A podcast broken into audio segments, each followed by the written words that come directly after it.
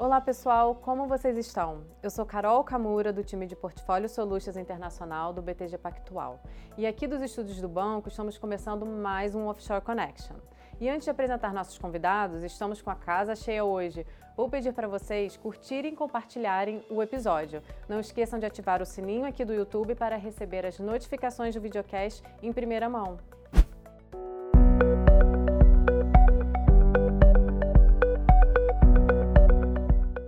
E no episódio de hoje vamos falar sobre atualização dos mercados globais e vamos fazer um episódio um pouco diferente, com uma dinâmica diferente, para falar sobre o Outlook 2023.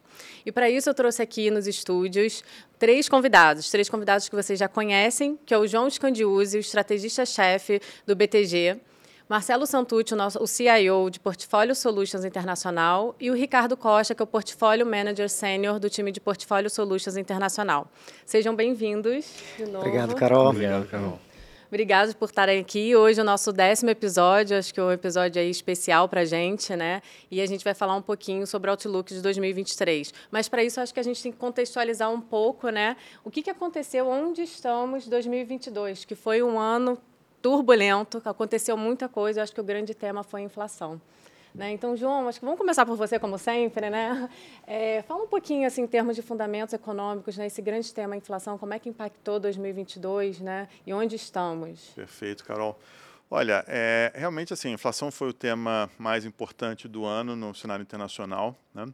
É, e lembrando que a gente vinha né, é, de um ano em que a inflação já estava mostrando as caras, né, principalmente nos Estados Unidos, mas até finalzinho do ano passado, né, a leitura dos principais bancos centrais e a mensagem era de que eram choques de oferta, eram temporários, né, tinha a ver com Covid, é, com estresse de cadeia de produção global, etc., que ia passar. Né, e que não merecia uma resposta mais, enfim, agressiva, mais forte de política monetária. Obviamente que a gente já virou o ano começando a mudar isso, né, com o Fed já embarcando é, no, no, tapering. Mas, é, se você for olhar, é, a precificação do mercado, por exemplo, de juros americanos, de Fed Fund Futures, né, os futuros Fed Funds, para a taxa de Fed Funds no final desse ano, né, de 2022, era de 0,80 e poucos, assim, menos de 0,90 no final do ano passado. Né? Nós estamos chegando aqui com 4,36 né, de taxa é, de final de ano. Então, realmente é uma mudança muito, muito forte que aconteceu ao longo do ano. Né?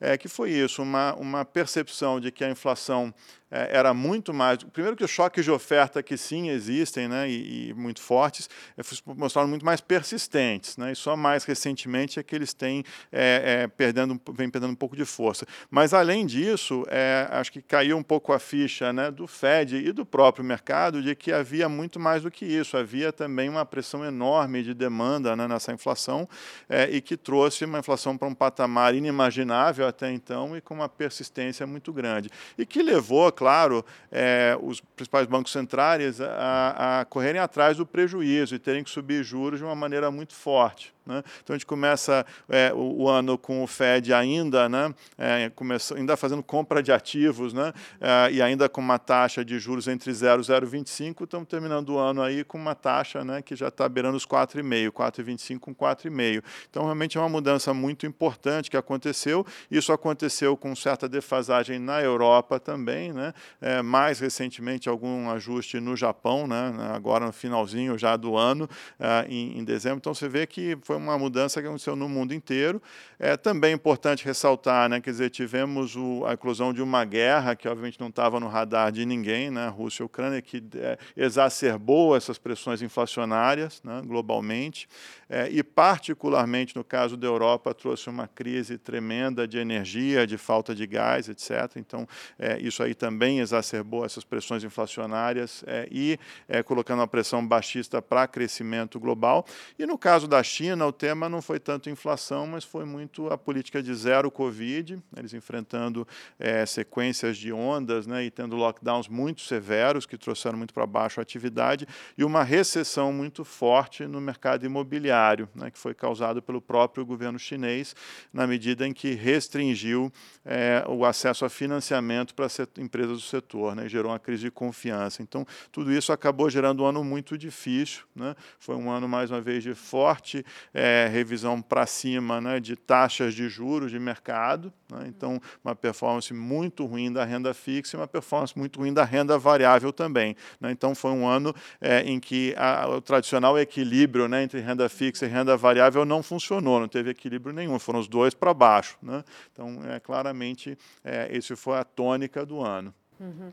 É, foi um movimento muito forte, né, em um período muito curto de tempo, né, e uma inflação altíssima que acho que a gente não vê há mais de 40 anos, né, Exatamente. a inflação que chegou no, nos Estados Unidos e São tudo. Como é que você, né, vê esse impacto, assim, vamos falar rapidinho na questão dos no, nos ativos globais, né, esse impacto que aconteceu em 2022? Ah, perfeito, Carol. É, Para nós que somos né, os gestores é, é, dos portfólios, entender esse ambiente que a gente estava vivendo e está inserido, ele é fundamental para a gente definir as estratégias de investimento. É, e, e, aonde, quais to, com, to, é, cuidados tomar e aonde é, tentar explorar oportunidades que, que podem aparecer em relação ao cenário que a gente enxerga à frente versus o que o mercado está colocando nos preços naquele determinado momento. Então, toda vez que tem uma transição de regime, que foi o que aconteceu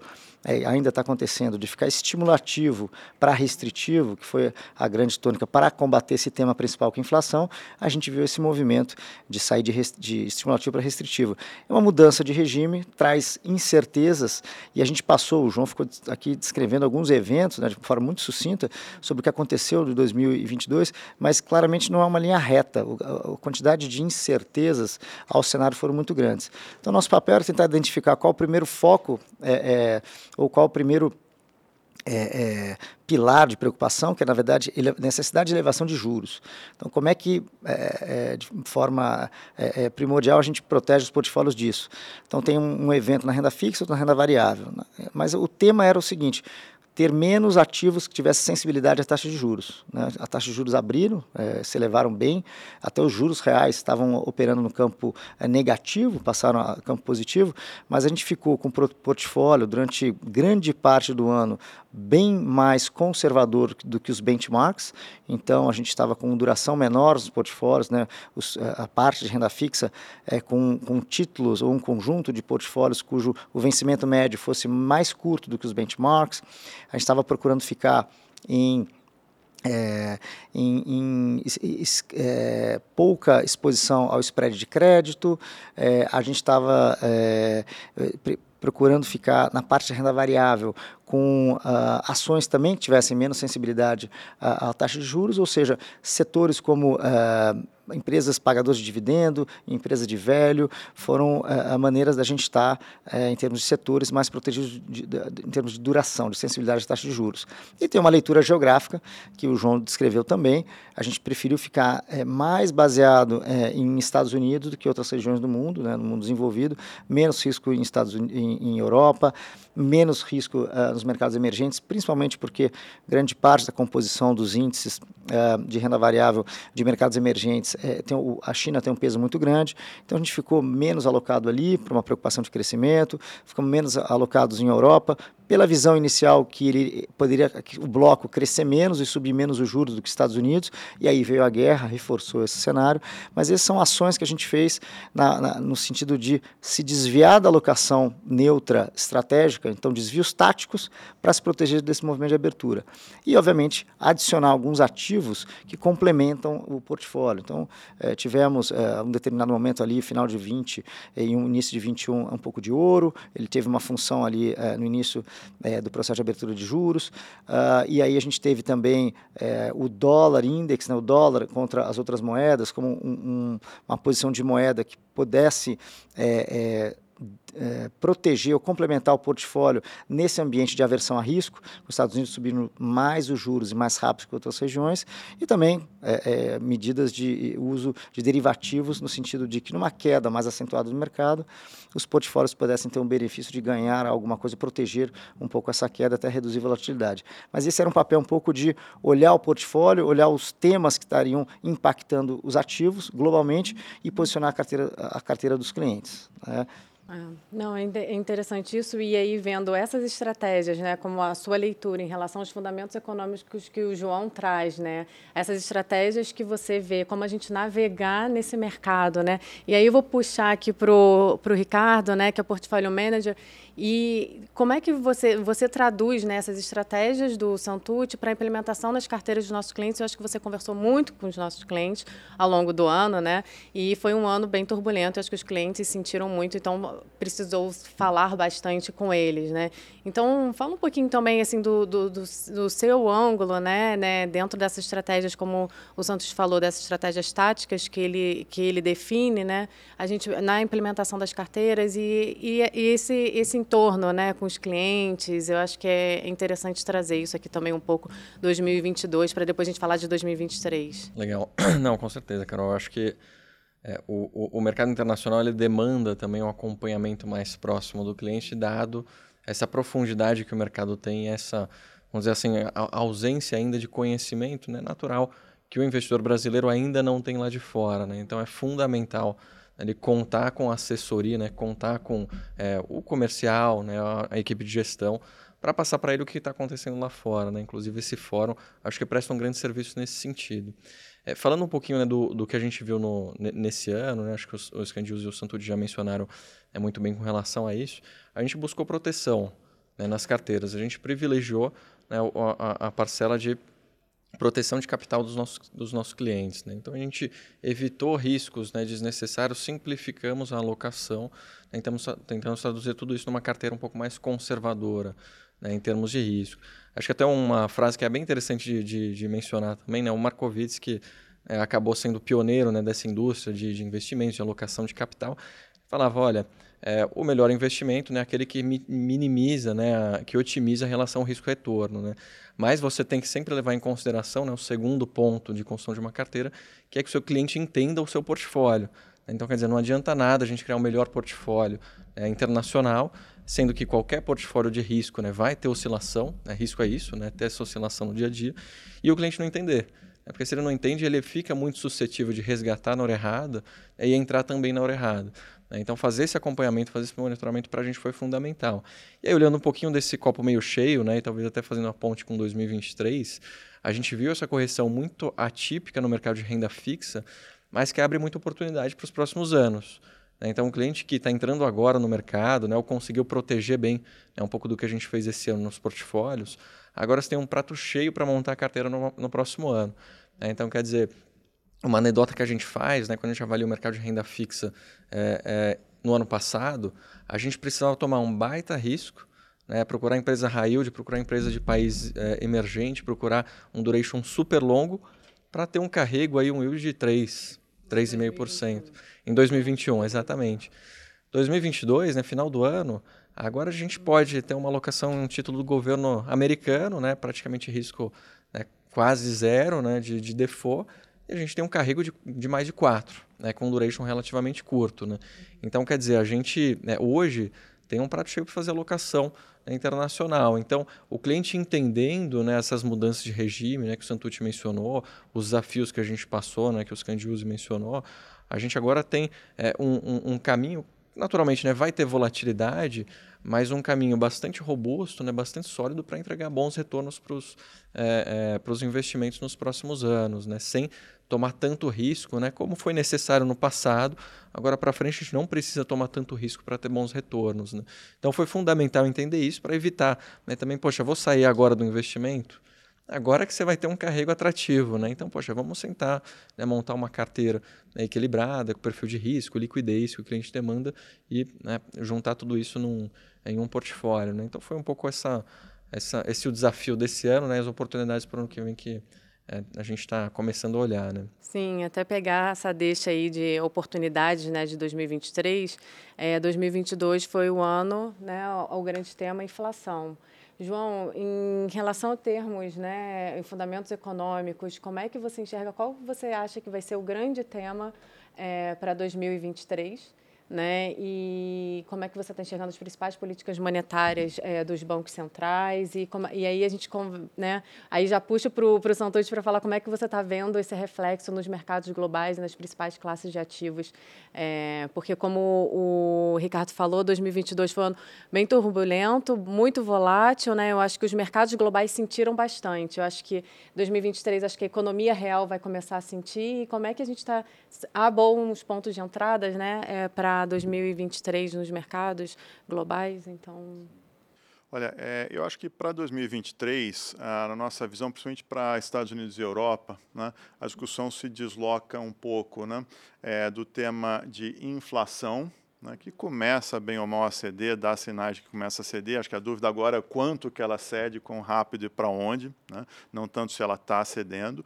É, e como é que vai ser justamente a relação dos bancos centrais com o processo de desaquecimento que foi que é algo provo provocado em grande parte pela própria ação dos bancos centrais. Quer dizer, eles apertaram política monetária para provocar né, um desaquecimento e, eventualmente, uma recessão nas suas economias, né, para gerar esse desaquecimento, principalmente da inflação de demanda, né, o que, que é o que eles afetam, e uma ancoragem de expectativas. Então, nesse sentido, a gente espera ver recessões moderadas, né, tanto na Europa quanto nos Estados Unidos. Né?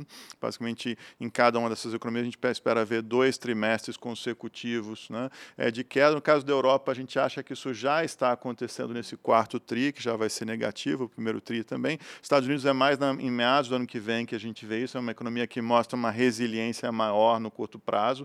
E acho que até um risco que a gente pode comentar aqui é de que tenha resiliência ainda maior, né, e que isso acabe levando o Fed a ter que prosseguir um pouco mais no, no, aperto monetário. Isso é uma outra questão também que se coloca. Mas, enfim, o caminho é, que a gente enxerga é um caminho que vai ter a, essa recessão moderada, né? E aí uma pergunta que vai se colocar, e que é um grande embate entre mercado né, e bancos centrais, principalmente Fed, é como é que a política monetária vai se comportar nesse ambiente em que a atividade começa a ceder e começa a ter aumento de desemprego. Né? E aí, por exemplo, você pega nos Estados Unidos, o mercado hoje precifica uma taxa terminal, basicamente hoje mesmo, de 4,89, né? quer dizer, seria mais 50 bases de onde a gente está, não é muita coisa. Né?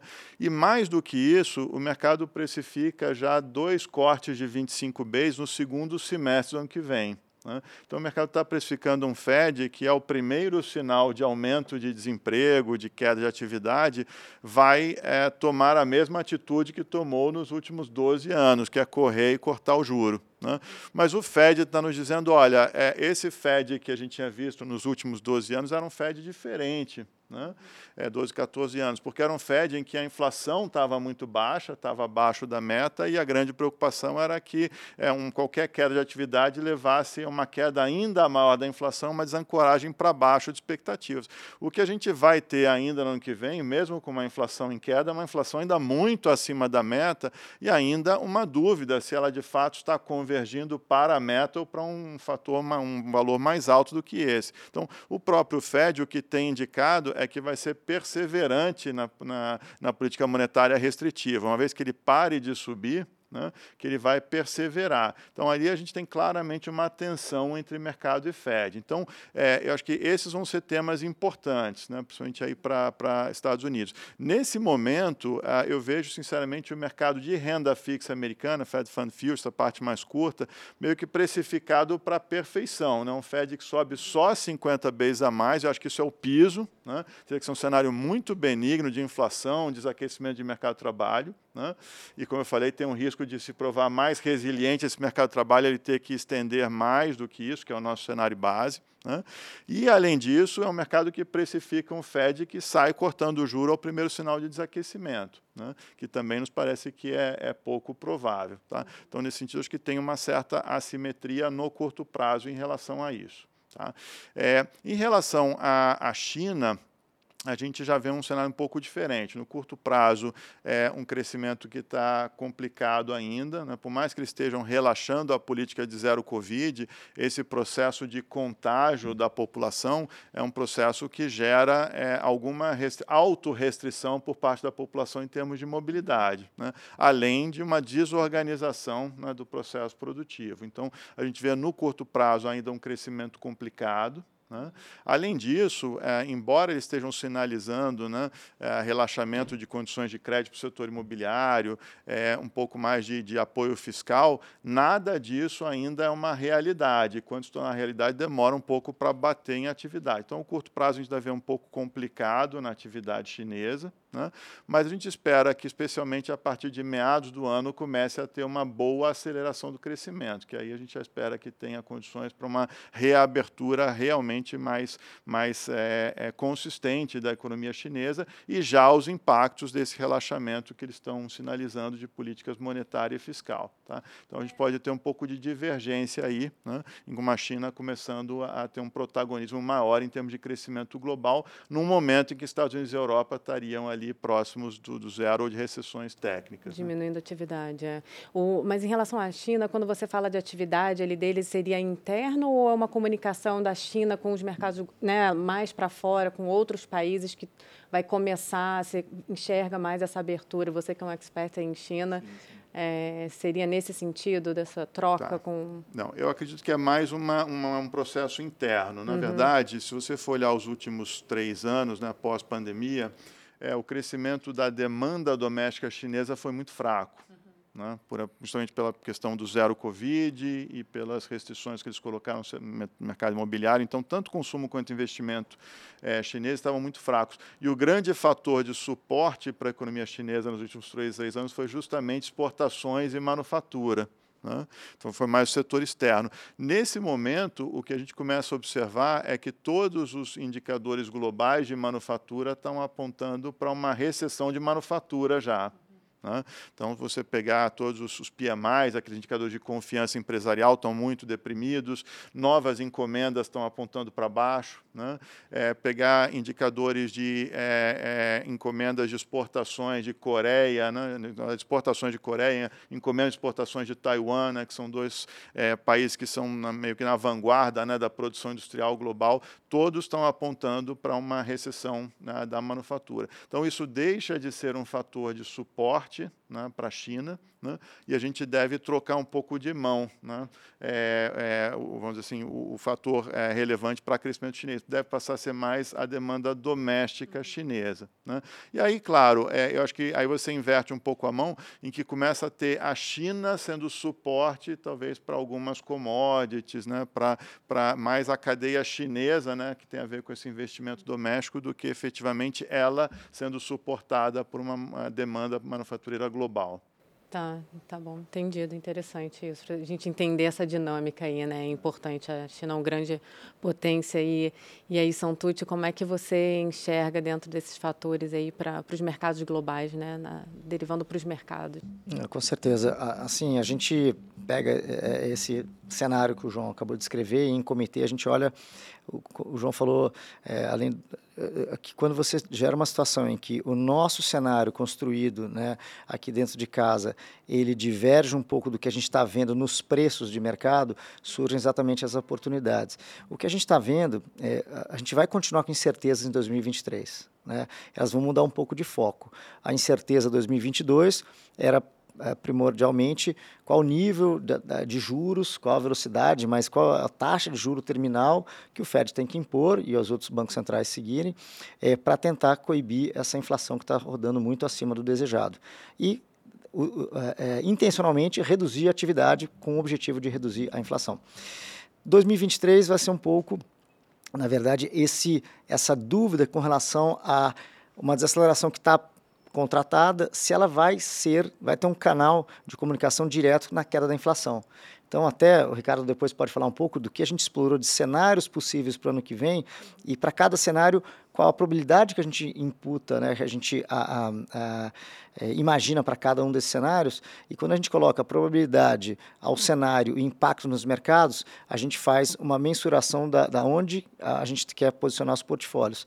Então, quando a gente olha em relação à taxa terminal, a gente não vai saber se essa taxa que, o, que os Fed Funds futuros né, estão precificando 4,90, chegou a 5, se essa vai ser a taxa terminal ou não. Mas o que parece, assim, imagina numa régua de 1 a 10, a gente imagina que o ciclo está mais para o final do que para o meio. Então, não sei se é 7, 8, mas assim, parece que o Fed tem tentado passar essa mensagem de que ele vai ter que subir nessa região de 5 e ficar um tempo lá, senão até aumentar um pouco mais. O mercado já vê, como o João também antecipou, é, é, e a curva futura do mercado, taxa de juros, ele implica que as taxas mais longas estão bem mais baixas que as taxas mais curtas. Então, essa curva negativamente inclinada que a gente chama.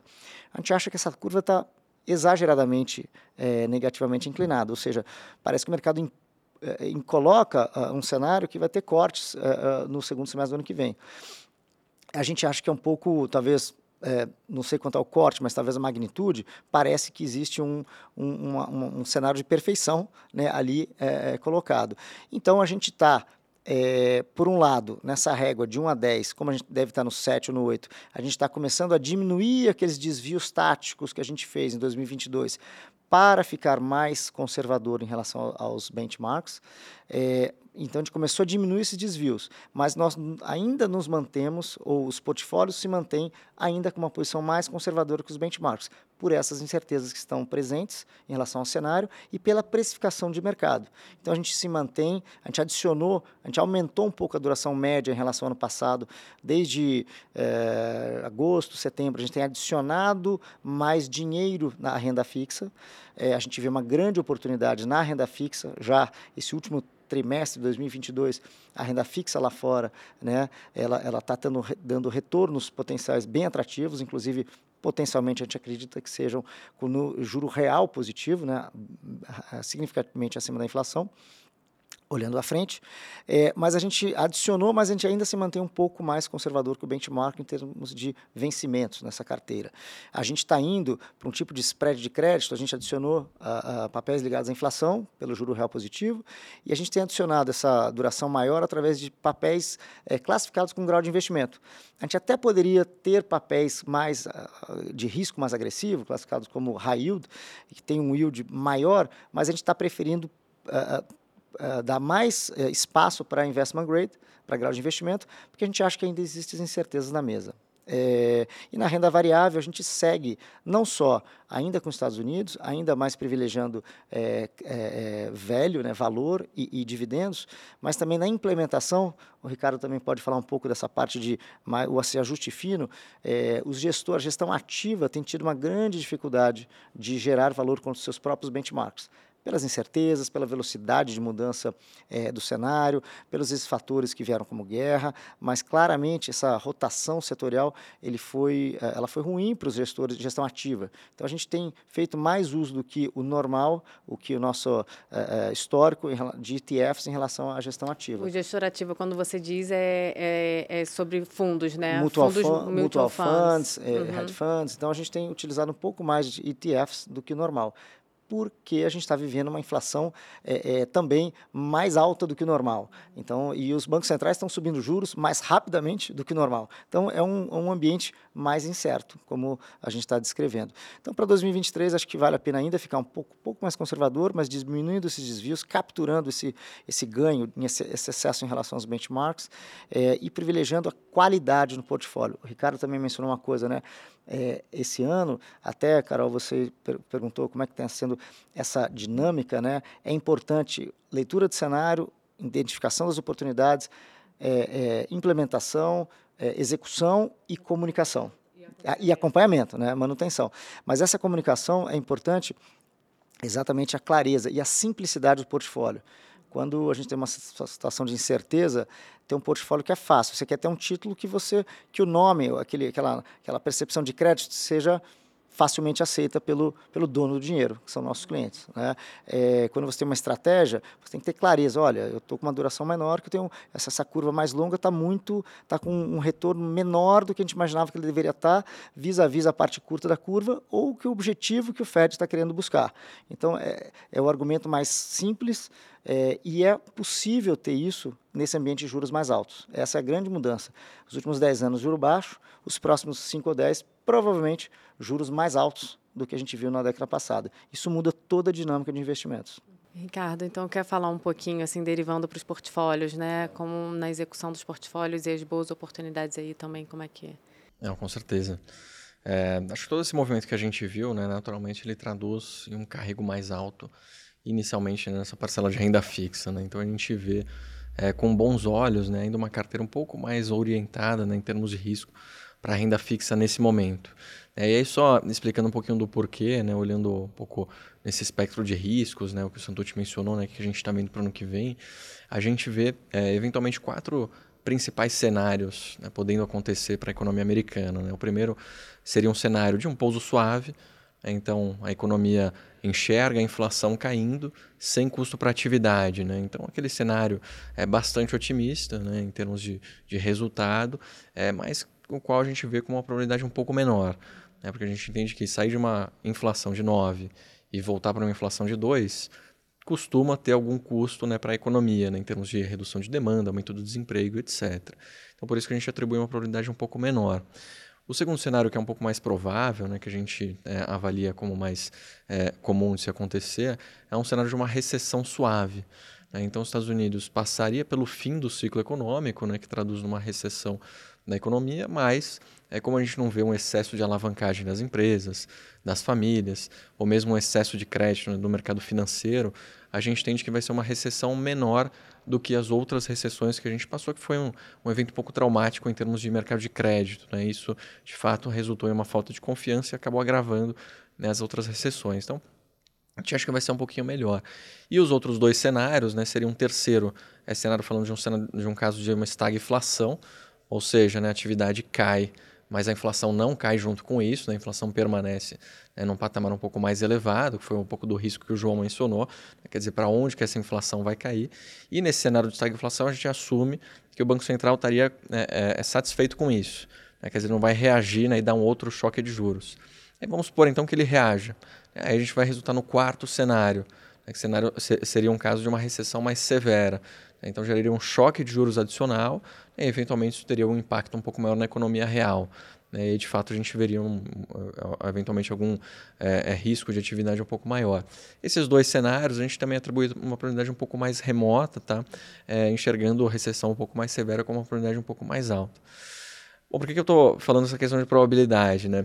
Porque quando a gente vai fazer a, a, nossa visão do cenário né, e comparar com o preço do mercado, a gente tem que saber também, ou tentar avaliar né, para onde ir, né, e quanto que o mercado está precificando né, desses cenários. Né? Então, imagina o seguinte, né, fazendo um paralelo, para ficar mais claro, a gente vai fazer né, uma, uma aposta, né, vai fazer alguma uma alocação. Nessa aposta, você tem 50% de chance de receber 2 né, de resultado, ou 50% de chance de receber zero. É quanto que você está disposto a pagar? É, teoricamente, você vai pagar 1 um, né, para tomar esse, esse risco. O mesmo exercício a gente fez com o mercado, né, com o mercado atual. Então, quer dizer, quanto que a gente precisa pagar em termos de juros, em termos de bolsa, para chegar nessa nossa probabilidade dos cenários à frente. Então, para cada um desses cenários, a gente traçou qual é um eventual resultado para o S&P e qual é um eventual resultado para os juros americanos. E com base nisso, fizemos exatamente esse mesmo exercício. Né? Então, 50% de chance de ganhar 2, 50% de zero, quanto que eu preciso pagar. A gente replicou isso né, para esses cenários. Né? O nosso resultado, né, o que nos parece, é que a bolsa ela deveria ter um preço um pouco mais abaixo para tomar esse risco de recessão. Né. Então não é, acho que a questão não é dizer, poxa, será que vai ter uma recessão, como que vai ser, etc. Acho que a questão é mais, dado a probabilidade, né, na nossa visão da recessão ser um pouco mais alta né, do que né, a gente avalia em outras casas, né, em outros, outros resultados, o preço né, ele não tem um prêmio suficiente né, para tomar esse risco. Né? Então, por isso, a gente segue ainda, em termos de alocação de bolsa, um pouco mais protegido, né, um pouco mais defensivo, seja em instrumentos mais pulverizados, né, ETFs, como o Santucci mencionou, é, ou seja, com uma alocação financeira um pouquinho menor. Tá? Então, a gente segue privilegiando renda fixa, né, que, de novo, parece que o grosso do movimento de juros já foi, né, olhando um pouco esse plano de ação do Banco Central Americano, e ainda em uma cautela um pouco maior em renda, em renda variável. É isso naturalmente tem movimentos táticos, né? Então, quer dizer, tático de agora é isso, né? Esse preço, a, a, gente vê uma oscilação né, acontecendo rapidamente, né? Então, o mercado foi muito volátil. Eventualmente, vai chegar num nível de preço super atrativo de bolsa, né, que a gente vai querer fazer essa, é, essa troca, né? Voltar a ter um pouco mais de exposição à renda variável, né? Acho que é estar atento um pouco a essas oportunidades que vão aparecer em 2023, né? Quer dizer, a gente pode, com muita convicção, dizer que, né, que isso tende a acontecer, né? a gente viu quantos ciclos econômicos né, aconteceu isso, alta de juros, né, resultando numa recessão, queda de inflação, a bolsa colocar mais prêmio de risco, né? Então a gente acha que né, o cenário vai gerar oportunidades para voltar a ter mais bolsa. Por enquanto, né, a gente está mais defensivo, mais preparado né, para ter esse tipo de alocação. Então a gente segue nesse tipo de, é, de estratégia. Né? Então, privilegiando liquidez, privilegiando renda fixa, ativos de qualidade, né, ainda né, com vencimento um pouquinho mais curto, e preparados aí, eventualmente para alongar o vencimento né, ou para alocar esse capital mais em bolsa. Né? Então, um pouco, um pouco dessa maneira, a gente acha que essa dinâmica, né, essa, é, essa agilidade, né, ela ainda vai ser importante para o ano que vem. Né? Quer dizer, a gente viu uma volatilidade alta nesse, nesse ano de 2022. Eventualmente, a gente vai ver é, uma troca. Né? Então, quer dizer, o que teve volatilidade alta foi o mercado de renda fixa. E bolsa teve uma volatilidade, né, eventualmente em linha com a histórica, né, um pouquinho mais alto. Talvez agora, né, a renda fixa volte a ter uma, uma volatilidade, né, uma normalização, a renda variável tenha uma volatilidade um pouco maior. Então é preciso estar atento, é preciso estar é, é, é, acompanhando o mercado, né, os preços, para se beneficiar dessas, dessas oportunidades. Né? Então, assim que a gente tem olhado um pouquinho esse mercado para o ano que vem.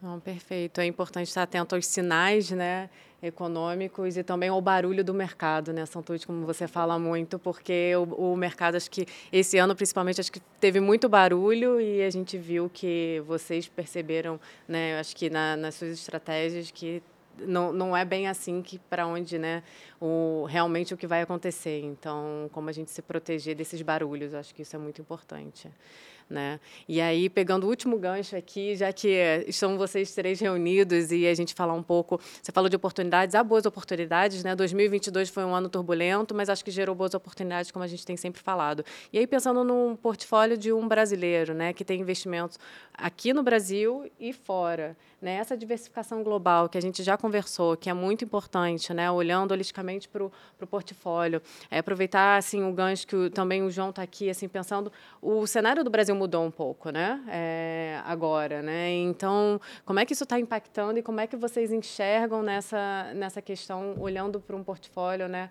É, internacional também e olhando o local, né? É um bom momento, né? Há boas oportunidades. É, como é que vocês estão vendo estão vendo isso? Perfeito. Vou falar um pouquinho sobre é, justamente como o cenário mudou aqui no Brasil. Né? A gente tem, gente está passando por uma transição política.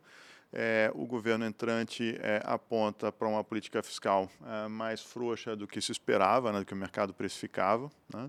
É, isso se traduziu aí numa PEC de transição, né, é, num valor mais elevado e também, em alguma medida, é, também está apontando para é, uma certa retomada de crédito subsidiado. Né. Isso numa economia que a gente percebe que já está, na nossa visão, em pleno emprego, né, na verdade, começando um superaquecimento, é, e com o Banco Central que, na verdade, não à toa subiu a Selic aos 13,75. Né, assim como o resto do mundo, também temos um problema de uma inflação bem acima da meta. Né? É, e um Banco Central que, que quer desaquecer a economia, quer ah, desaquecer o crédito, etc. Ah, a gente cria, então, uma situação em que você tem uma certa competição entre política monetária e fiscal. Né? A política monetária tentando frear a economia, a política fiscal está adicionando estímulo e a política creditícia também. E num país que já tem uma dívida pública muito elevada, né? que, obviamente, esse é, uso de política fiscal e quase fiscal também aumenta os prêmios de risco de longo prazo. Então, o, o resultado disso é um ambiente em que você deve ter é, um crescimento abaixo, uma trajetória de crescimento futuro abaixo do que seria em condições, né? se não tivesse esse, essa briga entre fiscal e monetário, é, uma inflação mais alta e é, taxas de juros também mais altas. Né? E um ambiente que eu acho que vai ser um pouco mais volátil também. Então, é, como um todo, é isso que a gente enxerga. Né?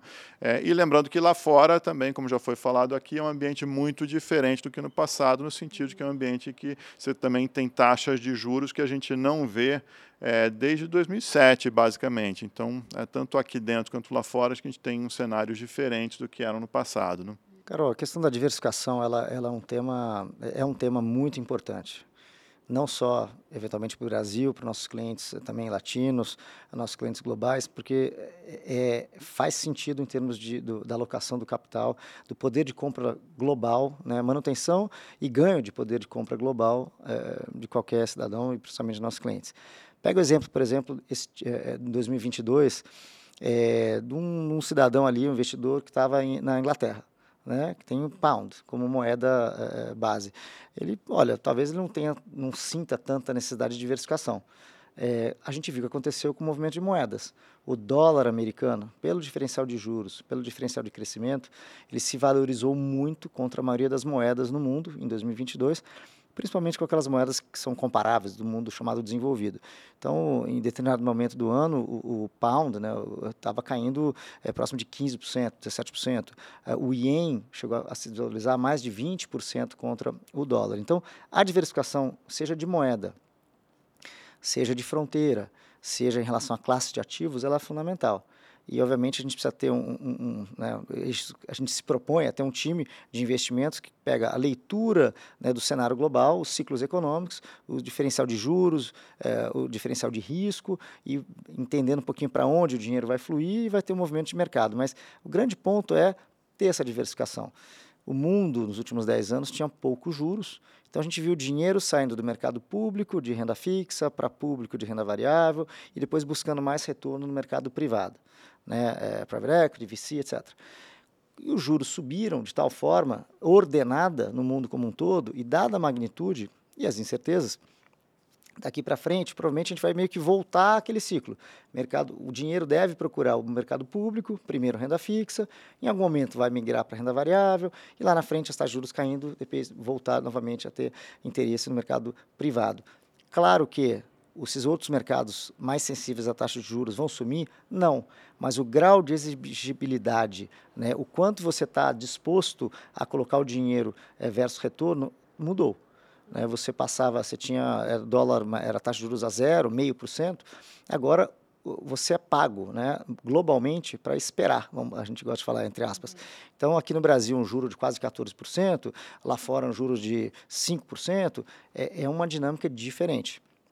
Então a gente acha que é importante é, explorar aonde investir o dinheiro, ajustado pelo risco. A renda fixa, o Ricardo mencionou, é o primeiro ponto que a gente está olhando como oportunidade. Não significa que não é para não ter renda variável, mas sim ter uma qualidade de carteira, de setores, de gestores, de ativos que, que respondam bem a esse cenário de juros altos. É, esse acho que é o grande dever de casa. É, e por último, quando você sente que tem mais incertezas, eu acho que tem todo o incentivo de você ter uma carteira mais globalizada. É, por exemplo, hoje em dia é possível no Brasil investir em, papéis ligados à inflação, NTNB mais 6%. E lá fora é possível aplicar em, em dólar mais 6%. Né, com títulos é, soberanos e um pouquinho de grau de investimento, tá? Não é exatamente o mesmo risco, mas quando você olha, fala, olha, dólar mais 6 ou inflação mais 6 no Brasil, qual é melhor? A resposta, acho que né, os dois são muito bons, né? Para um, principalmente para um cliente brasileiro, faz sentido ter a renda fixa aqui dentro, faz sentido ter a renda fixa eh, lá fora. Então, esse complemento, essa globalização, é, essa diversificação do portfólio, a gente acha que é fundamental e super oportuno o momento que a gente está vivendo, né? Ricardo também tem várias é, visões sobre essa diversificação, né? É, eu, eu, acho que é exatamente isso que você, que você mencionou, Santos. Eu acho que é, a, o, o, investidor brasileiro ele ainda tem um home bias muito grande, né? Então isso, isso faz parte né, da, da, cabeça do investidor brasileiro, né? É, e a gente, é, o nosso trabalho é mostrar um pouco que tem boas, tem oportunidades melhores, né? Ou, ou complementares, né? A posição dele no Brasil. Então, é o que o Santucci falou, né? Não é poxa, eu vou tudo para o internacional? Não. Né? Eu vou tudo para o local? Também não. Né? Então, acho que no nosso trabalho, né, não dá para a gente demandar o investidor para ele ser friamente né, 100% racional. Mas dá para a gente demandar o investidor de ser razoável. É razoável você ter tudo no Brasil? Não nos parece. Né? Se você tem um, uma, um poder de compra que oscila junto com o dólar, né, que oscila, enfim, com, com o mercado global, então faz sentido você ter essa diversificação. Né? E, e, e é natural assim buscar outros, o, outros investimentos né, que tenham comportamentos diferentes ao local, né, você vai melhorar o seu portfólio.